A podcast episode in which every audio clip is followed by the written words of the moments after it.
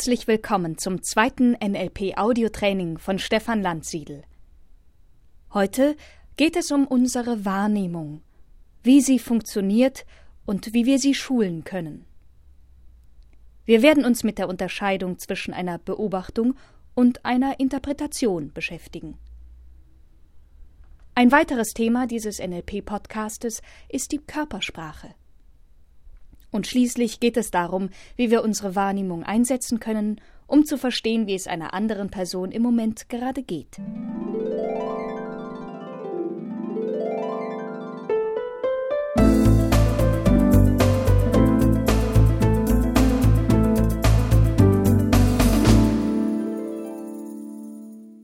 Die Metapher Die Blinden und der Elefant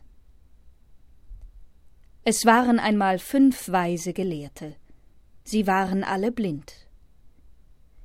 Diese Gelehrten wurden von ihrem König auf eine Reise geschickt. Sie sollten herausfinden, was ein Elefant ist. Und so machten sich die Blinden auf die Reise ins ferne Indien. Dort wurden sie von Helfern zu einem Elefanten geführt.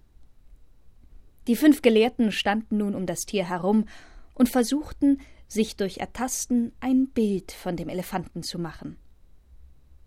Als sie zurückgekehrt waren zu ihrem König, sollten sie ihm nun über den Elefanten berichten. Der erste Weise hatte am Kopf des Tieres gestanden und den Rüssel des Elefanten betastet. Er sprach Ein Elefant ist wie ein langer Arm. Der zweite Gelehrte hatte das Ohr des Elefanten ertastet und sprach Nein, ein Elefant ist vielmehr wie ein großer Fächer. Der dritte Gelehrte sprach Aber nein, ein Elefant ist wie eine dicke Säule. Er hatte ein Bein des Elefanten berührt.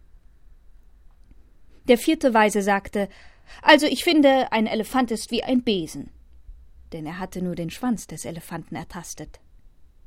Und der fünfte Weise berichtete seinem König, also ich sage, ein Elefant ist wie eine riesige Masse mit Rundungen und ein paar Borsten drauf. Dieser Gelehrte hatte den Rumpf des Tieres berührt. Nach diesen widersprüchlichen Äußerungen fürchteten die Gelehrten den Zorn des Königs. Konnten sie sich doch nicht darauf einigen, was ein Elefant wirklich ist. Doch der König lächelte weise. Ich danke euch, denn ich weiß nun, was ein Elefant ist. Ein Elefant ist ein Tier mit einem Rüssel, der wie ein langer Arm ist, mit Ohren, die wie Fächer sind, mit Beinen, die wie starke Säulen sind, mit einem Schwanz, der einem Besen gleicht, und mit einem Rumpf, der wie eine große Masse mit Rundungen und ein paar Borsten ist. Die Gelehrten senkten beschämt ihren Kopf, nachdem sie erkannten, dass jeder von ihnen nur einen Teil des Elefanten ertastet hatte und sie sich zu schnell damit zufrieden gegeben hatten.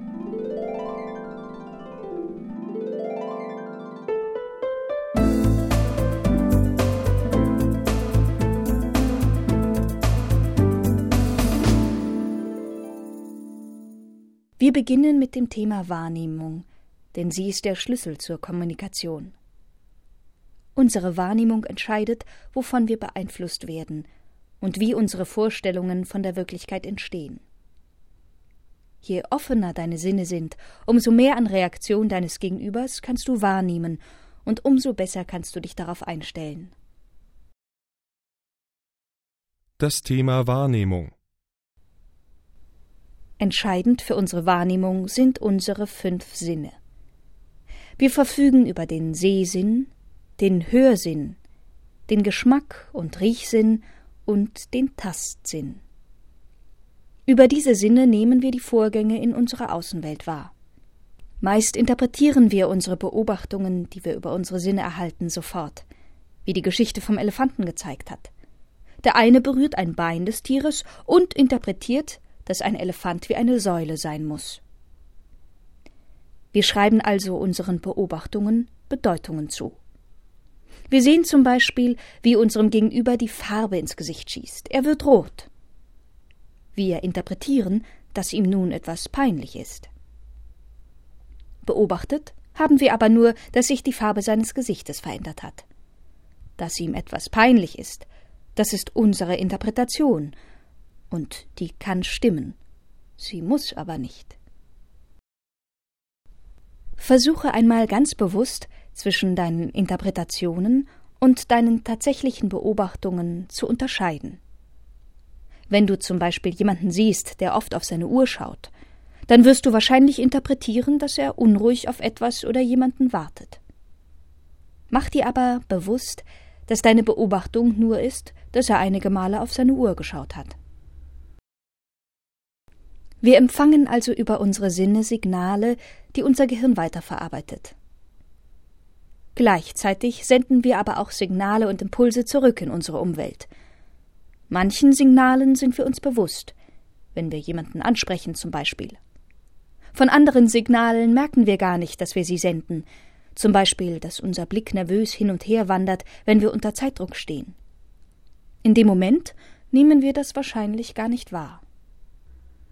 Oder nach dem morgendlichen Aufstehen am Frühstückstisch.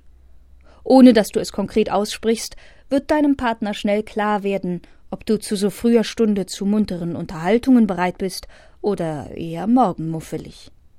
Du zeigst dies bereits durch eine bestimmte Körperhaltung und einen offenen oder eher grantigen Blick.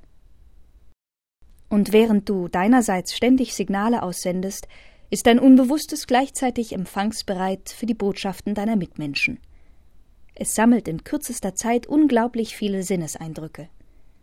Dein Gehirn oder dein Nervensystem analysiert dann diese Eindrücke und löst wiederum bei dir eine Körperreaktion aus. Stellt dir jemand zum Beispiel eine Frage, die dir angenehm oder unangenehm ist, so reagiert dein Körper in Bruchteilen von Sekunden, noch bevor du überhaupt angefangen hast, dir auf die Frage eine Antwort zu überlegen. Dein Körper teilt dem Gegenüber deine Empfindungen mit, ob du es willst oder nicht. Es entzieht sich deiner direkten Kontrolle. Dem aufmerksamen Beobachter wird dies nicht entgehen, und er wird seinerseits darauf reagieren, ebenso spontan und ohne es bewusst steuern zu können.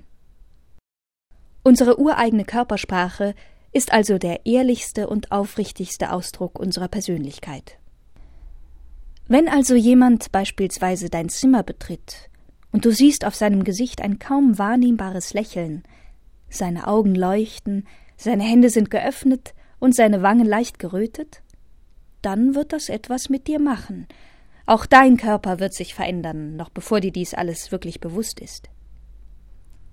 Du kannst deine Wahrnehmung aber auch schulen, so dass die Körpersignale deines Gegenübers dir bewusst werden. Dadurch kannst du dich besser auf ihn einstellen und euren Kontakt intensivieren.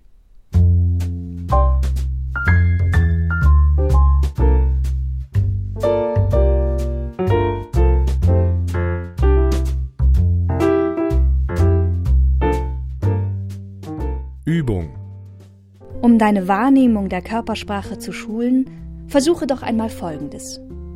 Beobachte, wenn du das nächste Mal in einem Café sitzt oder im Park spazieren gehst, wie Menschen miteinander umgehen. Versuche herauszufinden, in welcher Beziehung sie zueinander stehen. Schule deinen Blick zu erkennen, in welcher Stimmung sich Personen befinden. Wer sich unwohl fühlt oder ausgelassen ist, wer engeren Kontakt zu seinem Gegenüber sucht oder wer gerade mit wem flirtet. Dazu musst du zunächst nicht im Einzelnen über die verschiedenen Signale der Körpersprache Bescheid wissen. Es genügt bereits, deine Umwelt genau zu beobachten und zufällige Szenen auf dich wirken zu lassen.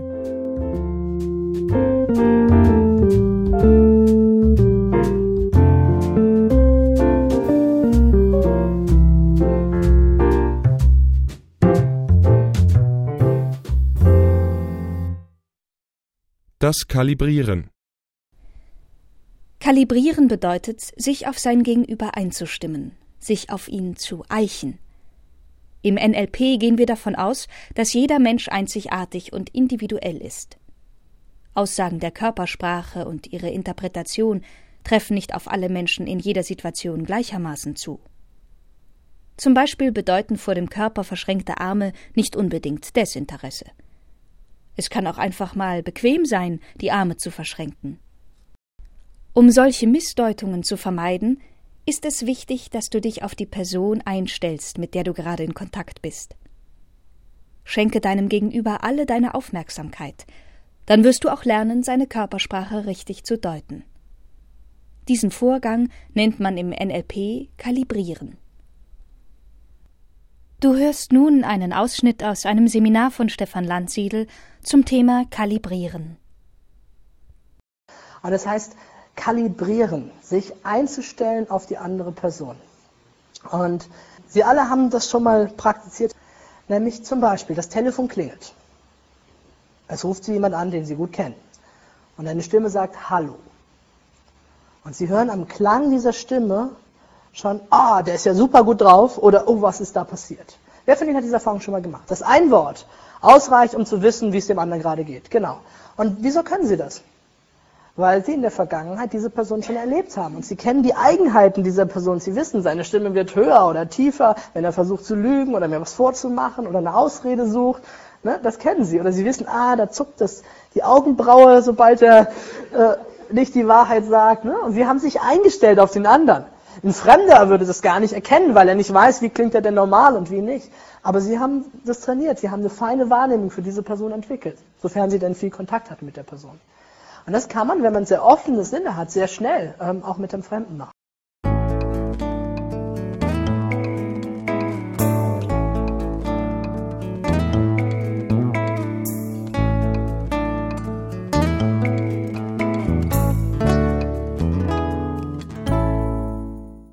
Übungen Beobachte die Körpersprache einer vertrauten Person und versuche, ihren inneren Zustand, ihre Stimmung zu erkennen.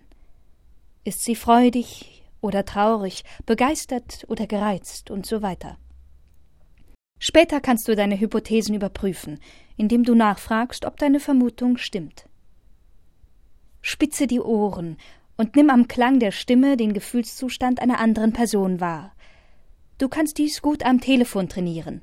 Höre aufmerksam die Stimme deines Gesprächspartners an. Achte auf Geschwindigkeit, Lautstärke und Tonfall. Merke dir diese Erkennungszeichen. Wenn du die Person ein anderes Mal wieder hörst, kannst du aufgrund deiner Beobachtungen den Zustand dieser Person erkennen.